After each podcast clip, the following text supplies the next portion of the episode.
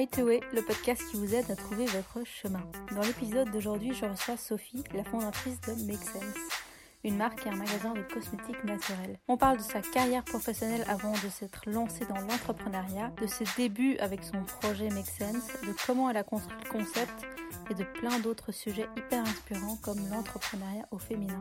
Pourquoi elle a choisi de changer de carrière professionnelle alors qu'elle avait un avenir tout tracé? Pourquoi elle a choisi la cosmétique naturelle? Quels sont ses échecs qui l'ont fait rebondir et quel est son plus grand rêve? On partage tout ça dans le podcast d'aujourd'hui. Si c'est pas encore le cas, je vous invite à me suivre sur les réseaux sociaux et à vous inscrire à ma newsletter afin d'être notifié des prochains épisodes du podcast. Je partage aussi plein de recettes végétales sur mes réseaux sociaux pour vous inspirer en cuisine. Si vous n'avez pas encore eu l'occasion de le faire, je vous invite à vous abonner au podcast dès maintenant sur l'application que vous êtes en train d'utiliser. Les prochains épisodes de Light Away vont être encore et encore et encore toujours plus riches. Pour me soutenir, vous pouvez aussi noter le podcast avec un 5 étoiles et laisser un commentaire avec la raison pour laquelle vous appréciez le podcast et ce qu'il a changé pour vous. Et je suis super contente de vous retrouver maintenant dans notre discussion avec Sophie.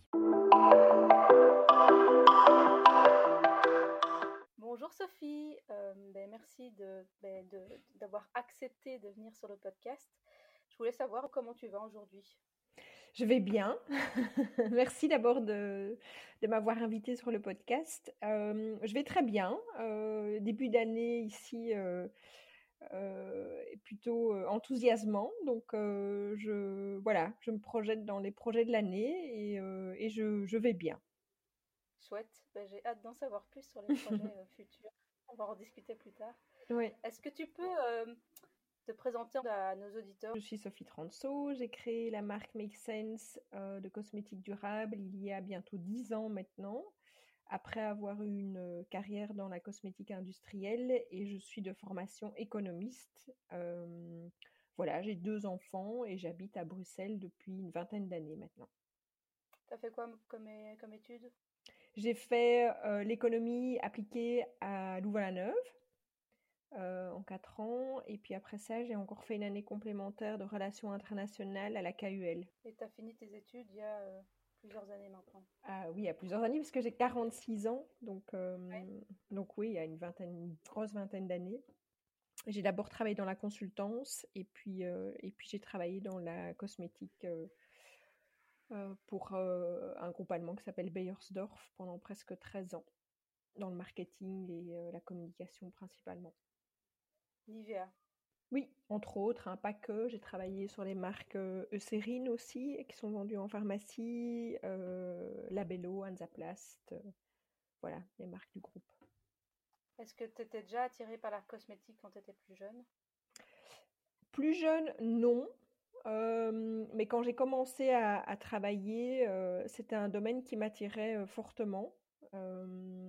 j'ai pas très bien compris pourquoi au départ, mais maintenant je sais.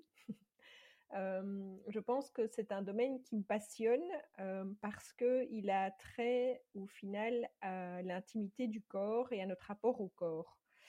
Et, et, je trouve ça passionnant d'intégrer ça dans l'approche cosmétique plus large, l'approche de la beauté, du bien-être, etc. C'était des produits que tu utilisais déjà pour toi depuis longtemps? Oui, bah, comme tout adolescent, on commence petit à petit et puis et puis on évolue avec l'âge, avec les copains, les copines, tout ce qu'on entend, tout ce qu'on a envie d'essayer, etc. Maintenant, je ne suis pas une grande consommatrice et j'ai jamais été une grande consommatrice de cosmétiques.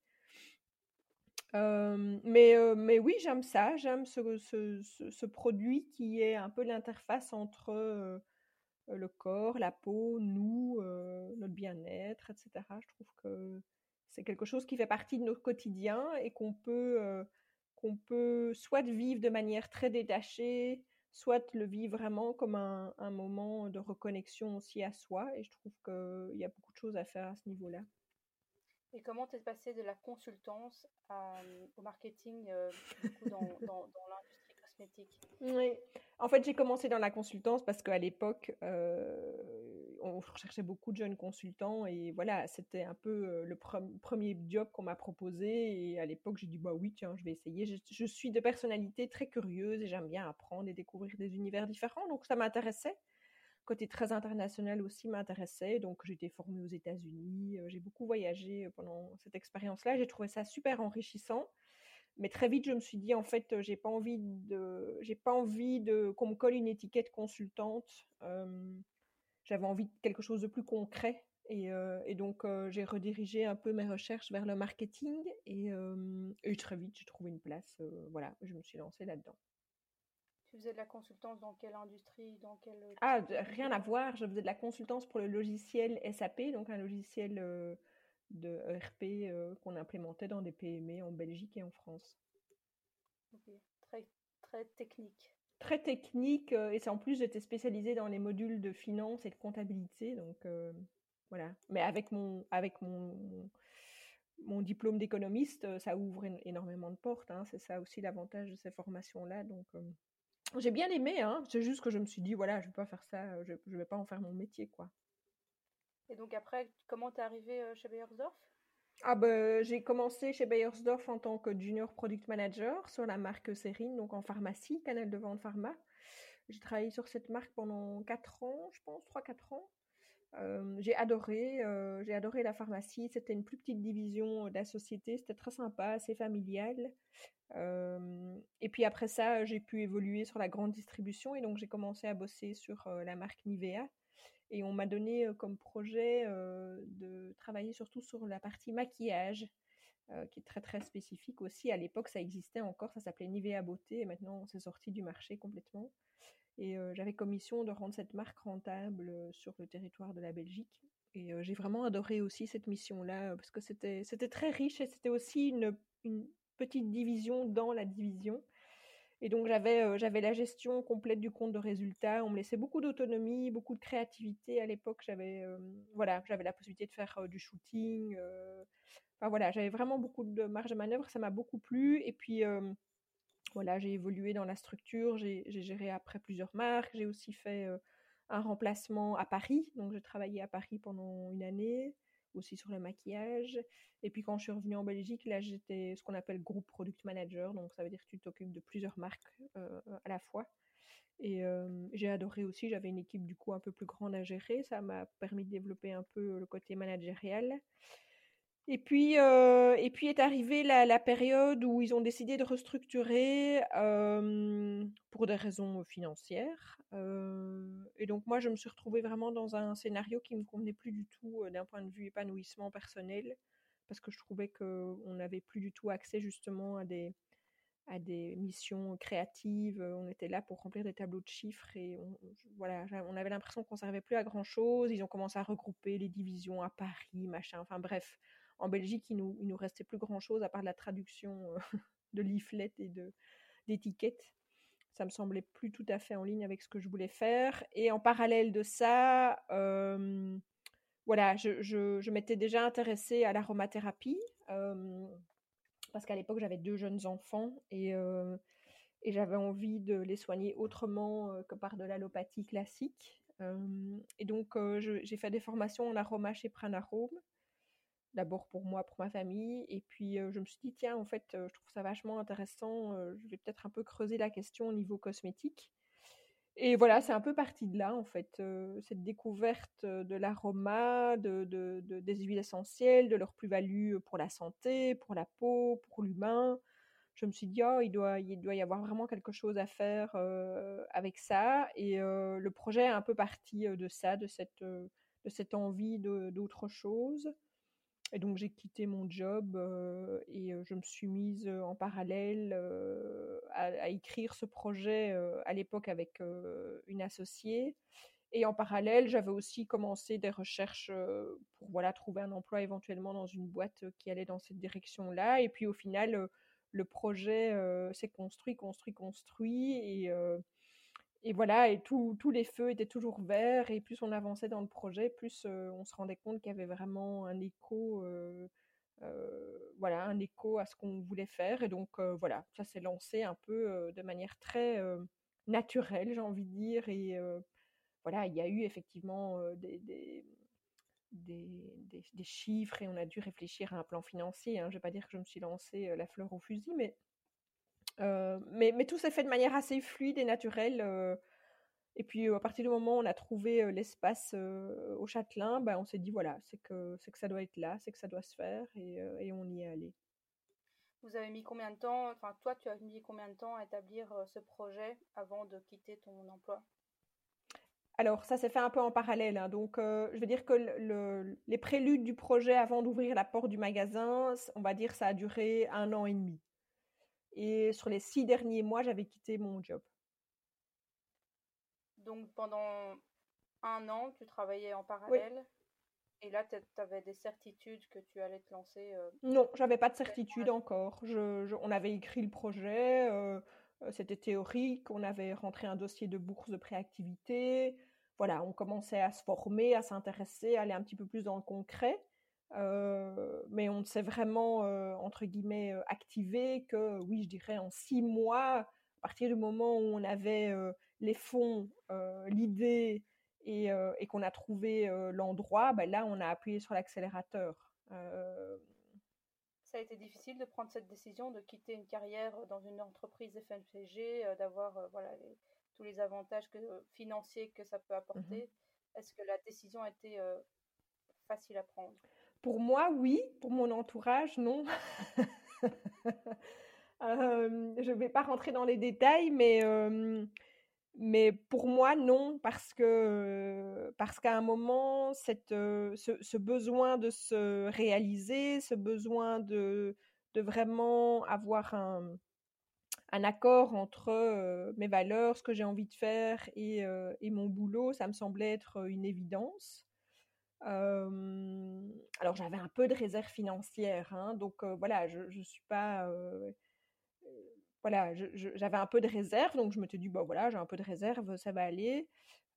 Mais c'est sûr que la plupart des personnes de mon entourage n'ont pas vraiment cautionné cette, décision. D'ailleurs, j'ai divorcé aussi à ce moment-là. même mes parents trouvaient que c'était très bizarre et dangereux et voilà.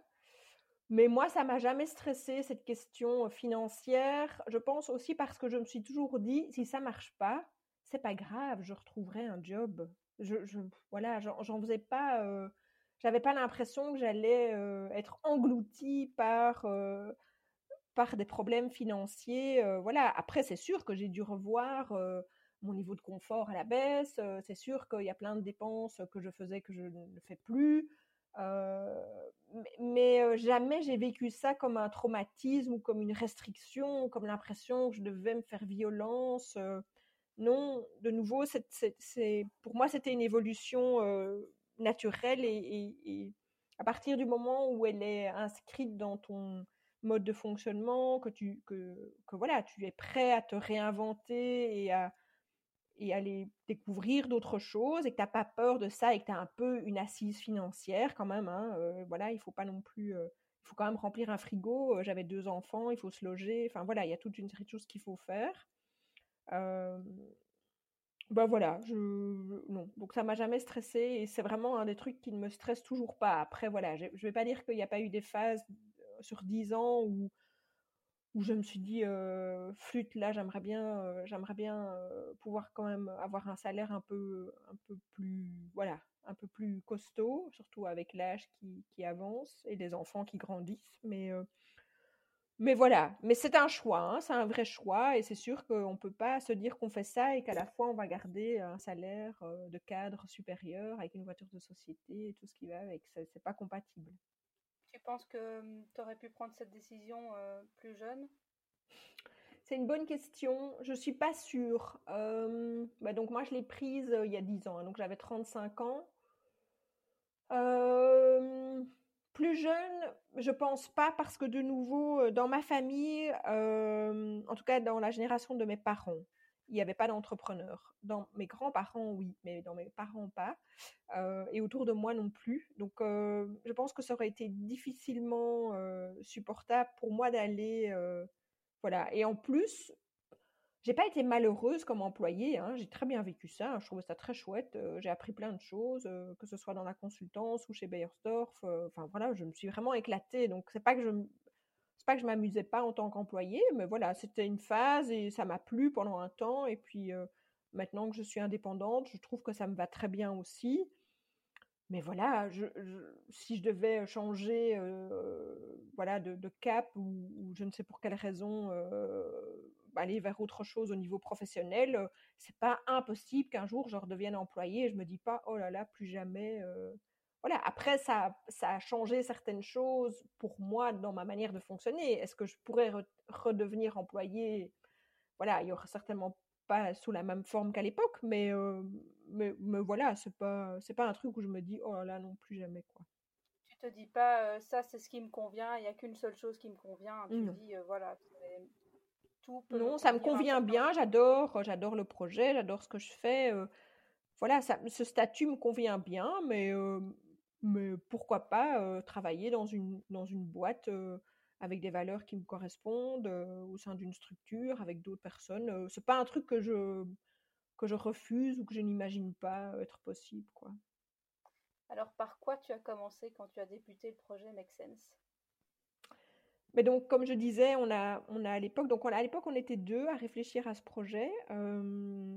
et donc, on a commencé simplement par écrire, en fait, le concept sur papier pour, pour d'abord concilier un peu nos deux, voilà, nos, deux idées ensemble et, et, puis aussi parce qu'on a introduit ce dossier de bourse de préactivité et donc il nous fallait, il nous fallait réfléchir au concept, aux différents aspects du concept financier, marketing, vente, etc. Et donc on a rédigé, on a rédigé vraiment ça théoriquement sur base de chacune de notre expérience. Donc moi j'avais plutôt cette expérience du marché cosmétique et mon associé à l'époque avait plutôt l'expérience écologie, éco-responsabilité.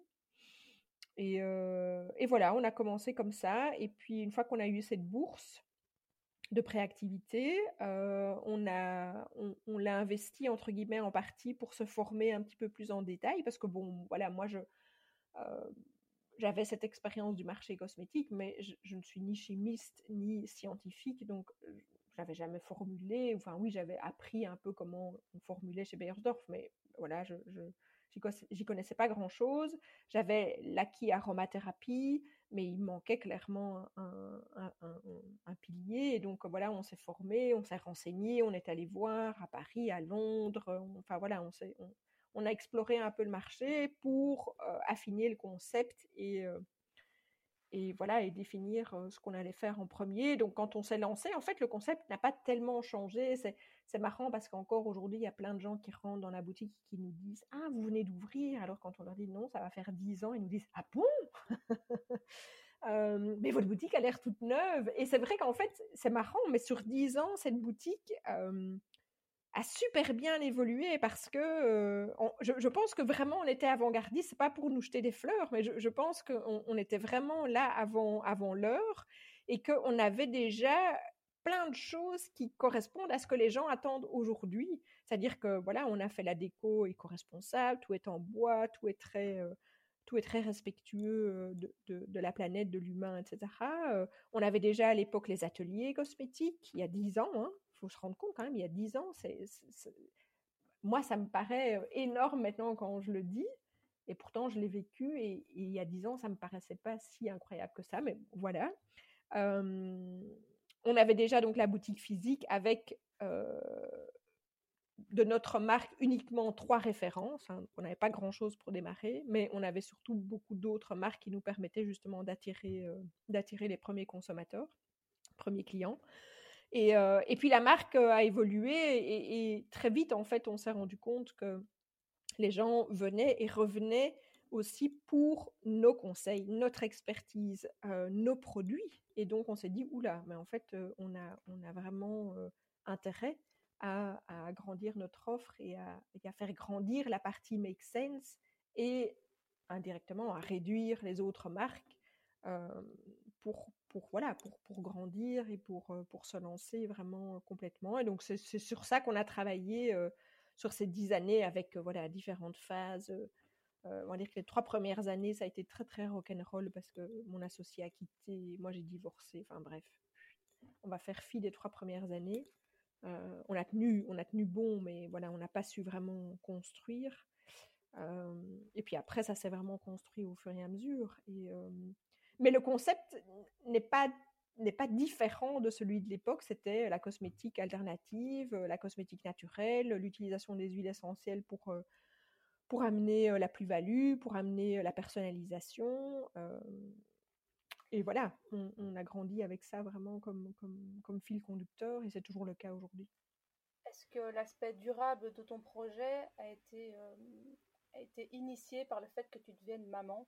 Est-ce que c'est là qu'une petite graine a poussé en toi en disant, ben, en fait, euh, c'est pas comme ça que ça doit être.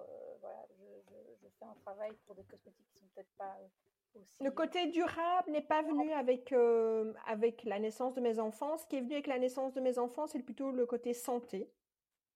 C'est-à-dire que je me suis vraiment questionnée sur la plus-value de ces produits cosmétiques conventionnels pour la peau, pour la santé indirectement. Je me disais, mais est-ce que ça sert vraiment à quelque chose, ces produits? Avec quoi est-ce qu'ils sont fabriqués? Et quelle est la réelle plus-value pour ma peau? euh, voilà, et, ça c'est venu avec euh, avec la naissance des enfants parce que voilà j'ai aussi eu des expériences malheureuses avec l'allopathie et du coup ça m'a un peu dégoûté de toute cette partie un peu euh, oui industrielle voilà, j'ai eu envie de sortir ça. Donc, ça a poussé le côté alternatif. Ça, oui. Le côté éco-responsabilité, plus dans le, côté durable, euh, par rapport aux flacons, par rapport au suremballage, etc. Ça, c'est venu dans un deuxième temps, honnêtement. Le, premier temps, c'était vraiment plutôt la plus-value pour la peau et d'offrir vraiment un produit de qualité qui, qui, qui, qui, montre un résultat qui, qui, voilà, qui fait du bien, qui accompagne la personne. Comment vous avez fait pour créer votre premier produit? On a fait appel à un laboratoire euh, avec, euh, avec de l'expérience en formulation euh, et on est parti d'un cahier des charges commun. Ça veut dire qu'on avait défini, nous, les ingrédients qu'on voulait retrouver dans le produit. Et puis, c'est eux qui ont formulé et qui nous ont fait des propositions parce qu'à l'époque, on n'avait pas assez d'expérience, euh, voilà, on n'avait pas de recul, pas assez d'expérience. Et puis par après, ça, ça s'est un peu modifié avec le temps, et c'est toujours le cas aujourd'hui, c'est-à-dire que maintenant, euh, la base de la formule, c'est moi, mais c'est pas que moi, ça veut dire que c'est moi avec toute l'expérience utilisateur de nos clients qui viennent aux ateliers et qui partagent avec nous justement euh, le côté positif, leurs attentes, leurs besoins en tant que produit. Et, euh, en fait, tout ça euh, me permet, si tu veux, de d'améliorer, de, de, modifier, de, de, voilà, de voir comment, comment faire le, produit, entre guillemets, parfait, qui réponde vraiment à ces attentes. Et puis, une fois que j'ai l'idée de base et les ingrédients, euh, je formule quelques petits essais parce que maintenant j'ai assez de compétences que pour le faire euh, par moi-même. On a un labo à Scarbet qui nous permet euh, de, tester pas mal de choses par nous-mêmes. Et puis ensuite, je fais appel de nouveau à une formulatrice qui va m'aider dans l'alignement de la formule par rapport aux aspects légaux, par rapport aux aspects production, etc. Ok. Et comment tu as trouvé le premier laboratoire? On a cherché à l'époque, on a bêtement cherché euh, sur Internet. Euh. Après, on s'était beaucoup renseigné, tu sais, donc euh, plusieurs personnes nous disaient ah vous devriez essayer là, essayer là. Enfin voilà, on, avait été en contact beaucoup avec les gens de Pranarome, on avait été en contact avec une autre marque belge, j'ai oublié le nom maintenant. Enfin, bref, on avait été mis en contact avec plusieurs acteurs déjà sur le marché qui nous avaient quand même donné quelques tuyaux pour, pour avancer quoi. Est-ce que tu peux partager avec nous euh, certains, certains aspects qui ont moins marché ou des échecs entre guillemets mais qui ont finalement t'ont fait avancer? Oui. Euh, alors le, premier échec qui a été quand même très douloureux, ça a été euh, la rupture de l'association, hein, puisqu'on s'est associé, on a créé le truc et puis après un an, mon associé a décidé de quitter. parce qu'en fait, ce statut d'indépendant et de, le risque financier ne lui convenait pas du tout. Et donc, il fallait qu'elle sorte de cette situation plus vite parce que ça la, ça la rendait vraiment anxieuse et, et, voilà, c'était, pas possible pour elle de continuer. et donc ça, ça a été très douloureux parce qu'en fait, au moment où on s'est associé, on n'avait pas du tout imaginé ce scénario. Et bon, c'est un peu comme quand tu te maries, tu, tu, imagines le meilleur mais pas le pire. et donc la sortie de l'association a été compliquée au niveau émotionnel parce qu'en fait, on n'avait aucune balise. et donc c'est parti un peu en, live. ça, c'était vraiment pas très agréable.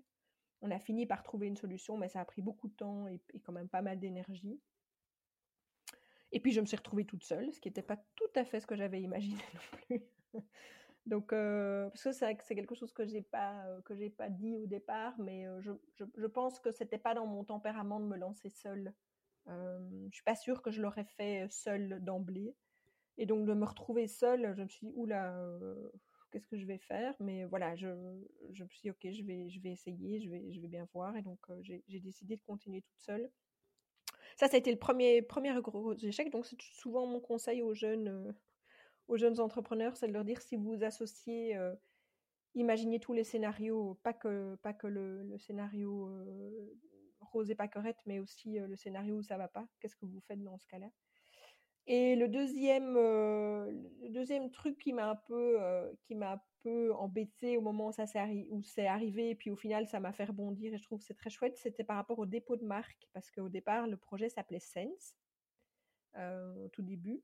Et, en fait, on a essayé de déposer cette marque et très vite, on s'est fait complètement attaquer par divers concurrents déjà établis sur divers marchés sur la planète. Et donc, en gros, on s'est fait attaquer par des Chinois et des Canadiens qui nous ont interdit de, déposer la marque, alors qu'on nous, on voulait juste la déposer que pour la Belgique, hein, donc on ne demandait pas grand-chose. Et les avocats à l'époque nous ont dit laissez tomber, ça va vous coûter beaucoup trop d'argent. Et donc là, ça a été un peu une déception et aussi un risque parce qu'on s'est dit, bon, tant pis, on continue sans dépôt de marque. Euh, on verra bien ce que ça donne. Et puis, euh, au moment où j'ai ressorti le dossier du congélateur, euh, après plusieurs années, je me suis dit, bon, il faut que je règle ce problème quand même. Bah, la situation était toujours compliquée avec le non-sense. Et donc, le conseil juridique m'a dit, voilà, il faut que tu trouves autre chose. essaye de construire autour de sense, mais trouve autre chose et je me suis dit, oula, qu'est-ce que je vais trouver? Et donc, j'ai, vraiment, j'ai, quand même bien galéré, je pense, pendant six mois. Et puis, tout d'un coup, un jour, c'est venu tout seul.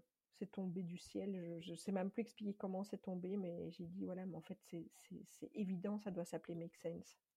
Et voilà, et c'est parti de là. Et ça, j'ai pu le déposer. Et puis, voilà, c'est parti. Trop chouette. Ouais, c'est marrant, hein, comme quoi, parfois, il y a des trucs qui se mettent comme ça et tu... tu... Voilà, tu te dis, bon, bah voilà, c'était écrit, il faut faire comme ça, quoi. C'est pour un mieux. Donc ça, c'est un échec. Enfin, voilà, c'était une situation complexe qui, au final, euh, maintenant, je trouve que c'est tellement mieux encore.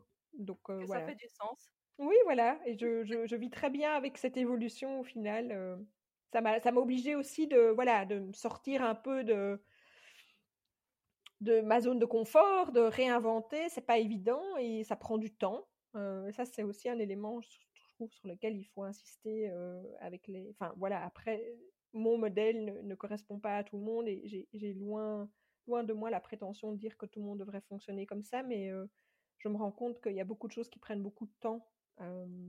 surtout quand on est dans la création comme ça d'un concept qui part de zéro.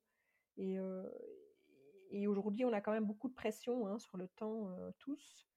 Et quand tu es entrepreneur aussi, on te met un peu de pression, on dit oui, mais il faut aller plus vite, il faut grandir plus vite. Et moi, c'est toujours un truc qui m'a un peu stressée parce que j'ai un rythme lent. Et donc, voilà, c'est pas toujours compatible avec, avec ce qu'on attend de l'entrepreneur. Mais écoute, voilà, je, j'essaye de vivre ça sereinement. tu dirais que tu as réussi à t'écouter par rapport à ça? Bah, je dois me faire violence quand même. Hein. Parfois, euh, je ne fais pas que m'écouter. Hein. Il y a des moments où je me rends compte que voilà, il faut que j'appuie, il faut que j'avance plus vite, quoi. Donc, je, je, me fais un peu violence. Mais sur la partie vraiment création, euh, euh, oui, là, là, je m'écoute plus parce que je me rends compte que sinon, je fais des erreurs en fait en allant trop vite. Je parfois quand on me bouscule trop, je, je, je, prends des voix et après je regrette. Je me dis non, en fait, j'aurais pas dû faire ça. voilà. Donc voilà, j'essaye maintenant avec le temps et aussi le fait que voilà la société est un peu plus épaisse et donc on est moins moins de stress immédiat financier et, voilà et de, développement que du coup oui il y a des il y a des moments où je, je, je dis voilà moi j'ai besoin de temps pour réfléchir à ça. Ne me demandez pas de, de, de, vous donner la solution demain c'est pas possible quoi.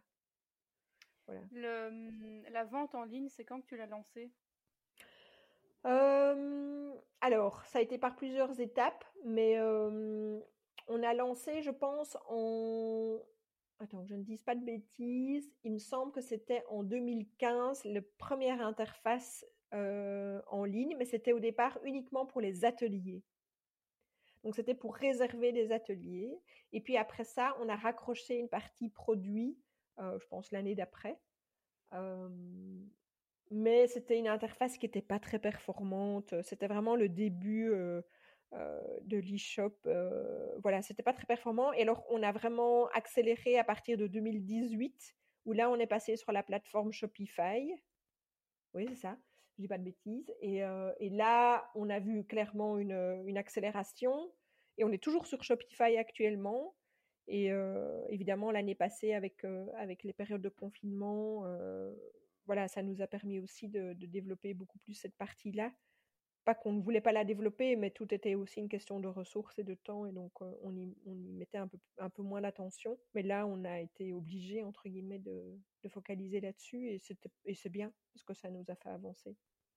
Clairement. y avait, est-ce qu'il y a toujours eu cette volonté d'être un mix hors ligne et en ligne? Je veux dire, avoir un magasin physique et avoir aussi ben, l'aspect e-shop?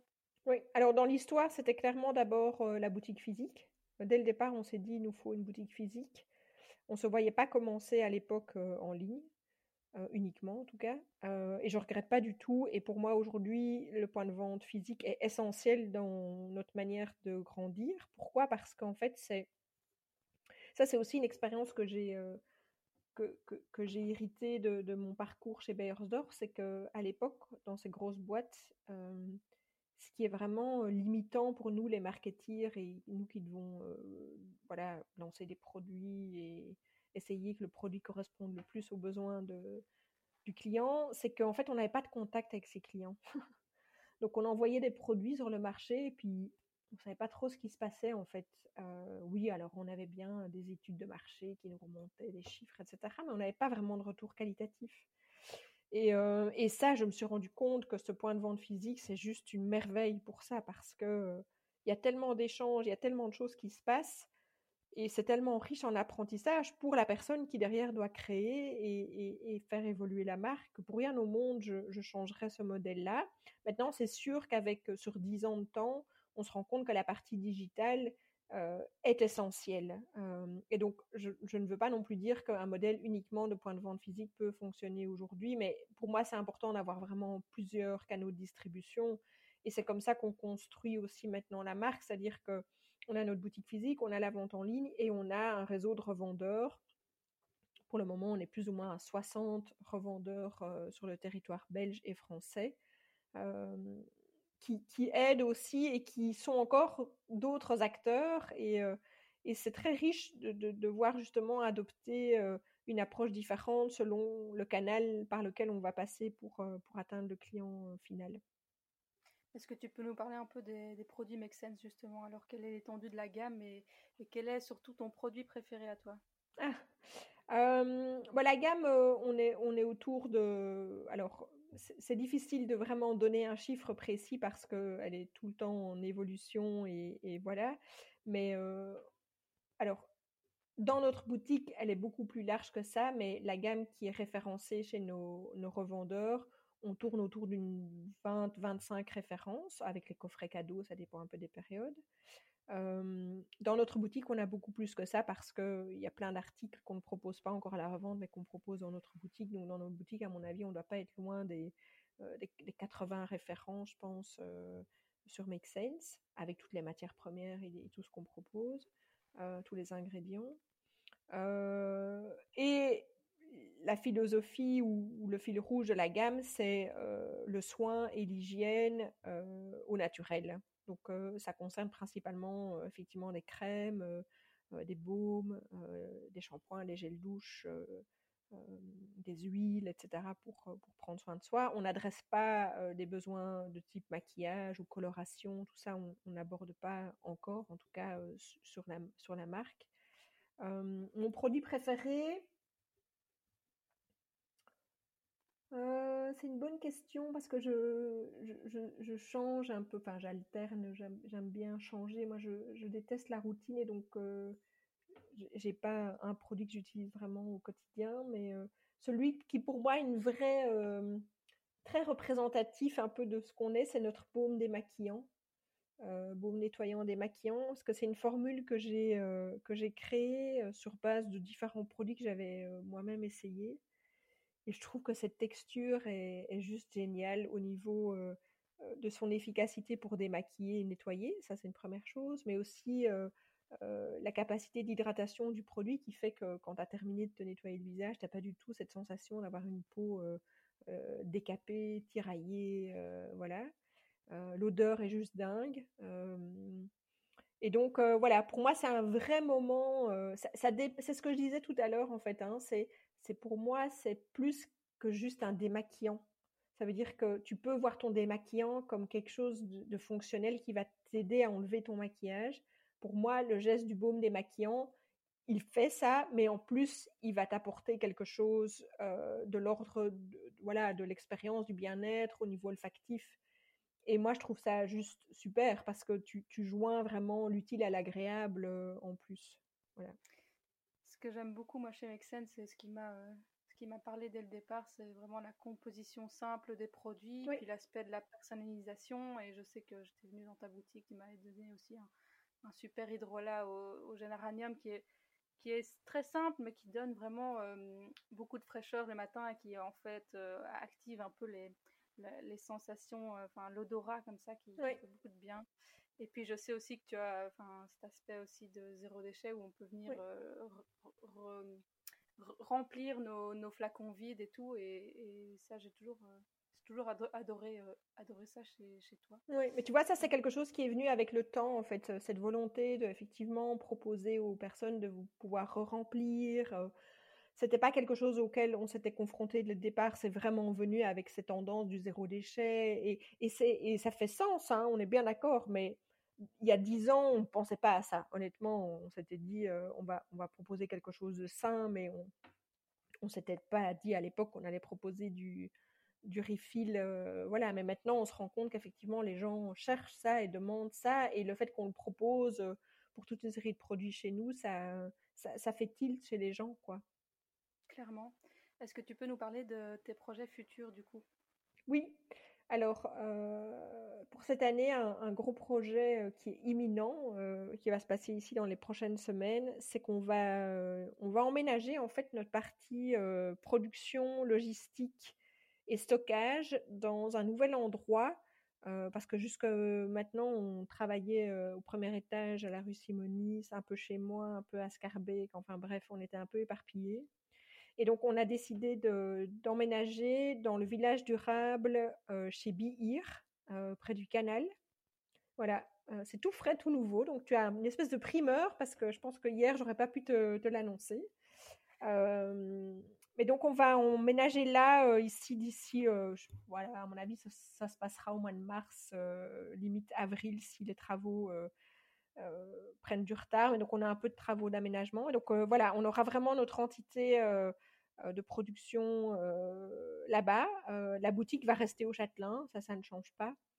Pour, nos clients qui viennent en boutique, mais c'est aussi pour pouvoir être plus professionnel au niveau de tout, le reste, c'est-à-dire tout ce qui est vente en ligne et tout ce qui est vente à revendeurs. On veut professionnaliser un peu notre, approche. Et puis le fait d'avoir notre labo qui soit au même endroit que tout le reste, je pense que ça va, ça va nous faire gagner en efficacité et voilà et rendre le, tout plus agréable aussi pour nous. Donc je suis très enthousiaste de ça. Ça c'est vraiment le gros projet pour, pour maintenant. Et puis après, sinon au niveau euh, des autres projets pour cette année, bah, évidemment, on, a, on, va lancer quelques, quelques produits. On, on, aura un lancement euh, euh, sur le déo, sur lequel on travaille pour le moment. Et, et puis, voilà, j'aimerais bien aussi professionnaliser mon contour de l'œil. Enfin, voilà, il y a, plusieurs produits sur lesquels on veut, s'améliorer. En tout cas, on veut construire quelque chose qui soit plus, durable dans le temps et puis le, gros projet qu'on a cette année, c'est la Flandre. En fait, on a engagé une personne pour, pour nous aider à, démarcher des revendeurs en Flandre parce qu'on est convaincu qu'on a une place aussi à prendre là-bas.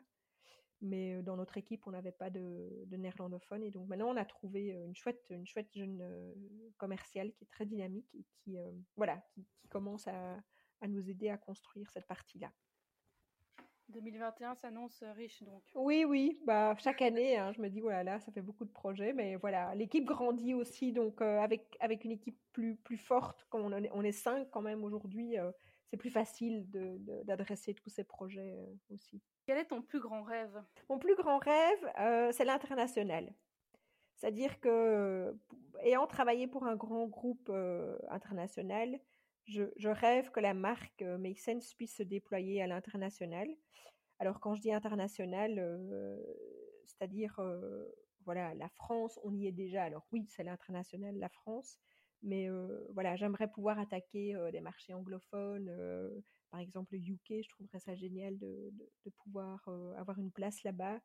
Euh, L'Italie aussi, je sais qu'il y a beaucoup de demandes. Voilà, c'est vraiment, si, je peux arriver à ça avec Make Sense, je, serais vraiment super contente. Mais voilà, ça, commence par des petites étapes, hein, et la France est, une étape déjà voilà, qui, qui m'a fait prendre conscience que le projet effectivement pouvait se déployer quand je suis allée à Paris ici pour notre expérience avec le bon marché lors de, de l'exposition sur la Belgique. On avait été pris dans les marques et donc on a eu un stand au bon marché pendant trois mois.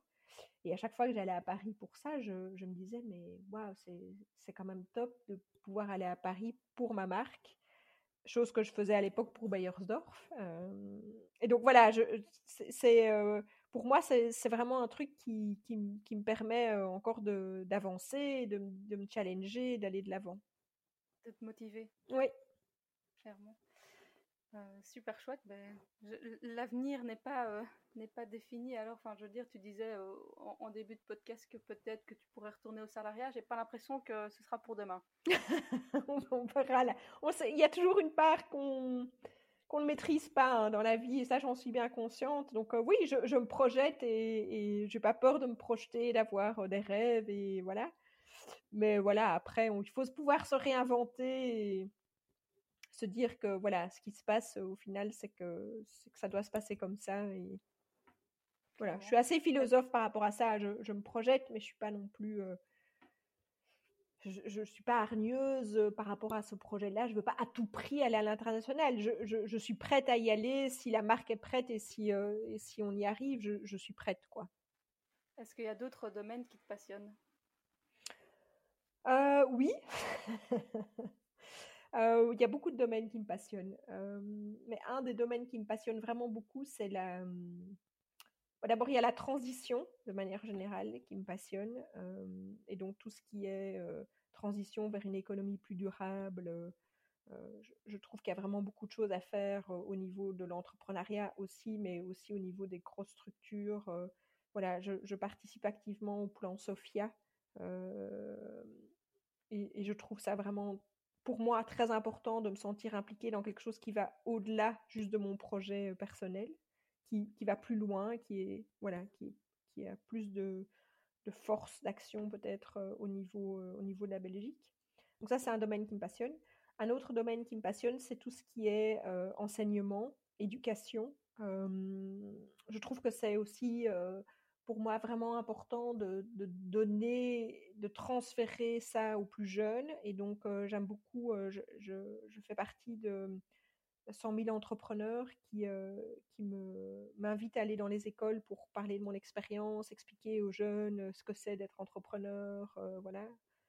Et je, trouve que c'est vraiment fondamental. Je trouve qu'il y a beaucoup de choses dans, dans, le système de l'école actuelle qui, je, trouve, ne, ne, va pas, ne va plus, n'est plus, n'est plus adapté à, à, au monde dans lequel on vit.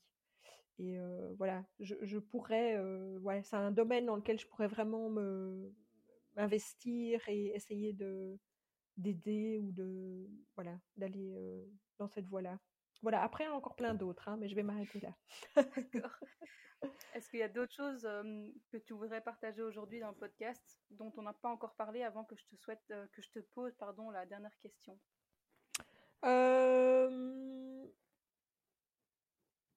Moi, j'ai envie de dire peut-être juste un truc sur l'entrepreneuriat au féminin.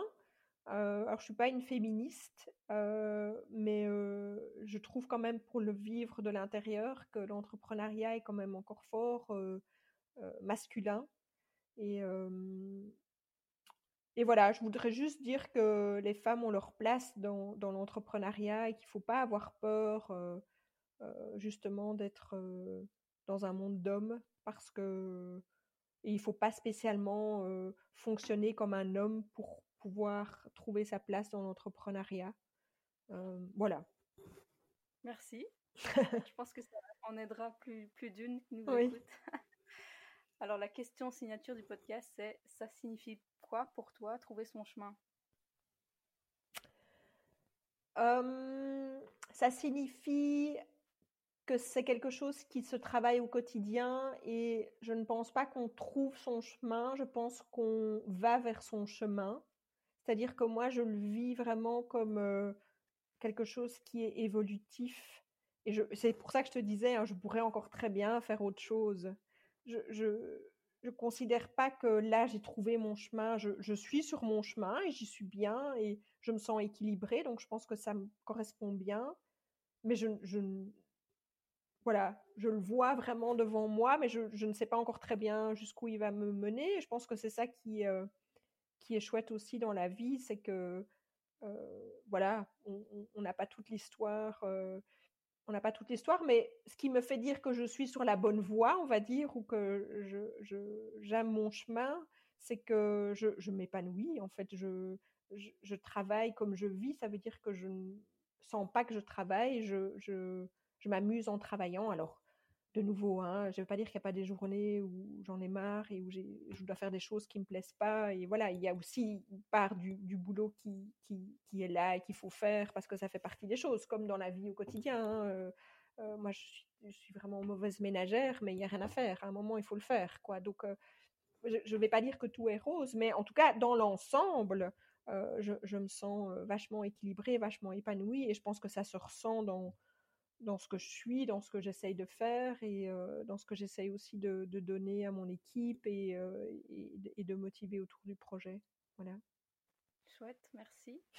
de rien, si les plaisir. Trop chouette, j'adore. si les personnes veulent te connaître davantage, est-ce que tu peux nous donner ben, les plateformes sur lesquelles on peut te retrouver? Donc, ben, il y a notre site internet Make Sense, évidemment. J'imagine que ça, tu l'indiqueras quelque part. On est actif sur Facebook et sur Instagram.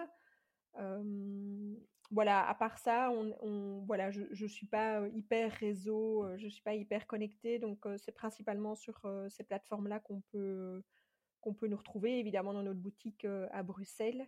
et puis moi, j'ai mon profil LinkedIn à mon nom, mais voilà, je ne suis pas hyper, hyper active.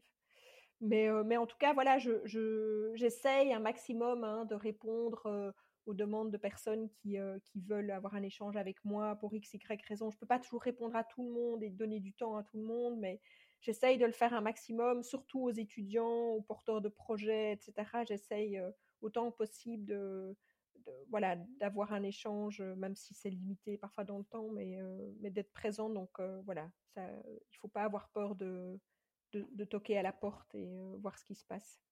Ben, merci pour ton temps alors déjà et, Avec plaisir. et surtout on peut te retrouver aussi en boutique.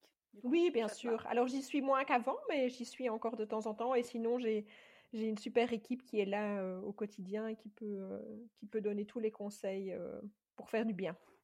Trop bien. Ben, mille merci et à très vite. Merci Milena. Merci d'avoir écouté ce nouvel épisode du podcast avec Sophie. J'espère vraiment qu'il vous a plu et si c'est le cas, n'hésitez pas à nous faire savoir en nous taguant sur les réseaux sociaux at MakeSense et at et at Lightaway Podcast. Partagez et écoutez les autres épisodes que vous auriez ratés en défilant les podcasts de Lightaway.